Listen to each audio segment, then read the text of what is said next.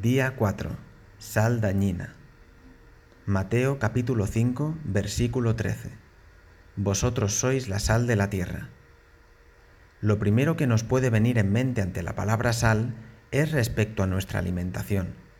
Sabemos que da sabor especial a nuestras comidas y que es beneficiosa para el funcionamiento correcto de nuestro organismo.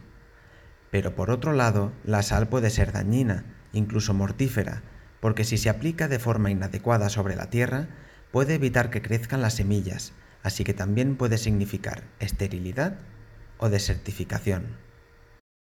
Si Jesús nos dice que somos la sal de la tierra en sentido positivo, ¿cómo podemos volvernos dañinos para los demás? Es decir, ¿podemos provocar que la semilla de la palabra de Dios sea estéril en el corazón de los que nos conocen? Lamentablemente, la respuesta es afirmativa. Claro que sí.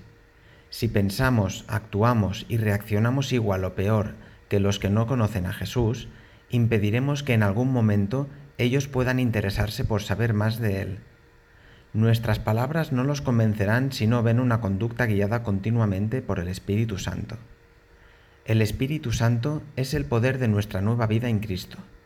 No intentemos, pues, dar testimonio de nuestra fe dependiendo de nosotros mismos, sino que mostremos lo que Dios hace en nosotros.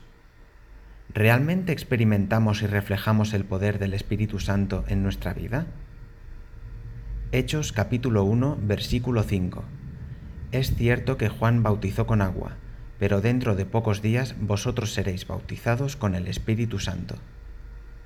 Motivo de oración.